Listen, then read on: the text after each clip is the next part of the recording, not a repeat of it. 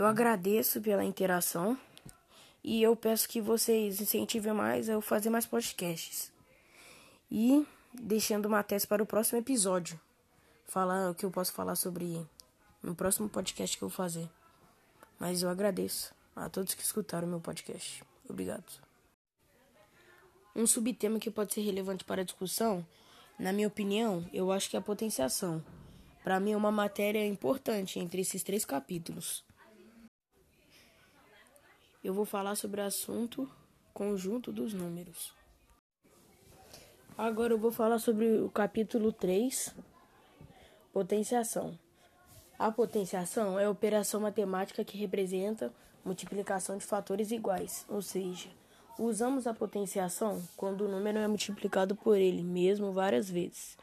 Para escrever o número na forma de potenciação, usamos a seguinte anotação: A sobre n é igual a A vezes A vezes A vezes A vezes A.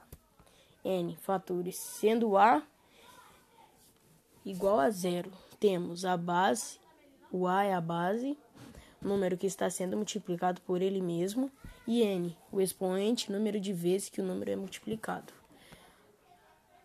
No caso do número 2 sobre 3, 2 elevado à terceira potência, ou 2 elevado ao cubo, tem-se 2 sobre 3 é igual a 2 vezes 2 vezes 2 é igual a 4, vezes 2 igual a 8, sendo 2 bases e 3 expoente, e 8 potência, resultado do produto. Agora eu vou falar do capítulo 2, os números irracionais. Os números irracionais são números decimais infinitos e não periódicos, e não podem ser representados por meio de frações irredutíveis. Interessante notar que a descoberta dos números irracionais foi considerado um marco nos estudos de geometria. Isso porque preencheu lacunas como, por exemplo, a medida de diagonal de um quadrado de lado igual a 1, como a diagonal divide o quadrado em dois triângulos retângulos, podemos calcular essa medida usando o teorema de Pitágoras. Como vimos, a medida de diagonal desse quadrado será raiz quadrada de 2. O problema é que o resultado desta raiz é um número decimal infinito e não periódico. Por mais que tentamos, tentem, tentemos encontrar um valor exato, só conseguimos aproximações desse, deste valor. Considerando 12 casas decimais, essa raiz pode ser escrita como raiz quadrada de 2 é igual a 1,4142 13, 56, 23, 73. Alguns exemplos irracionais. Raiz quadrada de 3 é igual a 1,73, 20, 50, 80, 75, 68. Raiz quadrada de 5, 2,23, 60, 67, 97, 74 e 99. Raiz quadrada de 7 é igual a 2,64, 57, 51, 311, 0, 64.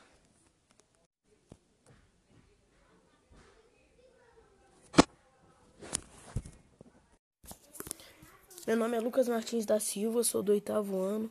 O nome do meu podcast é Conjuntos Numéricos. Eu irei falar sobre números naturais, números irracionais e potenciação. E eu vou falar primeiro sobre o capítulo 1, números naturais.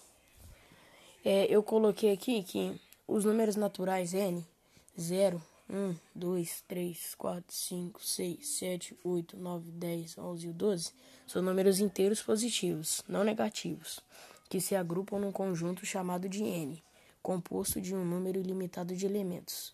Se o um número é inteiro e positivo, podemos dizer que é um número natural.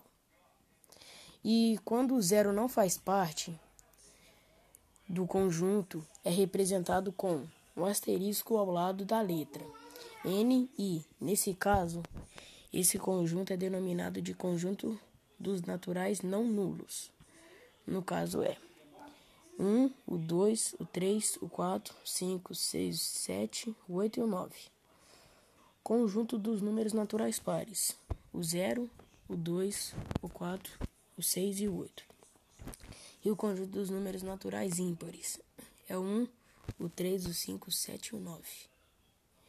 E conjunto de números naturais é infinito. Todos possuem antecessor, número anterior e um sucessor, número posterior, exceto o número zero. Assim, o antecessor de 1 é o zero e o seu sucessor é o 2. O antecessor de 2 é o 1 e seu sucessor é o 3. O antecessor de 3 é o 2 e seu sucessor é o 4. O antecessor de 4 é o 3 e seu sucessor é o 5.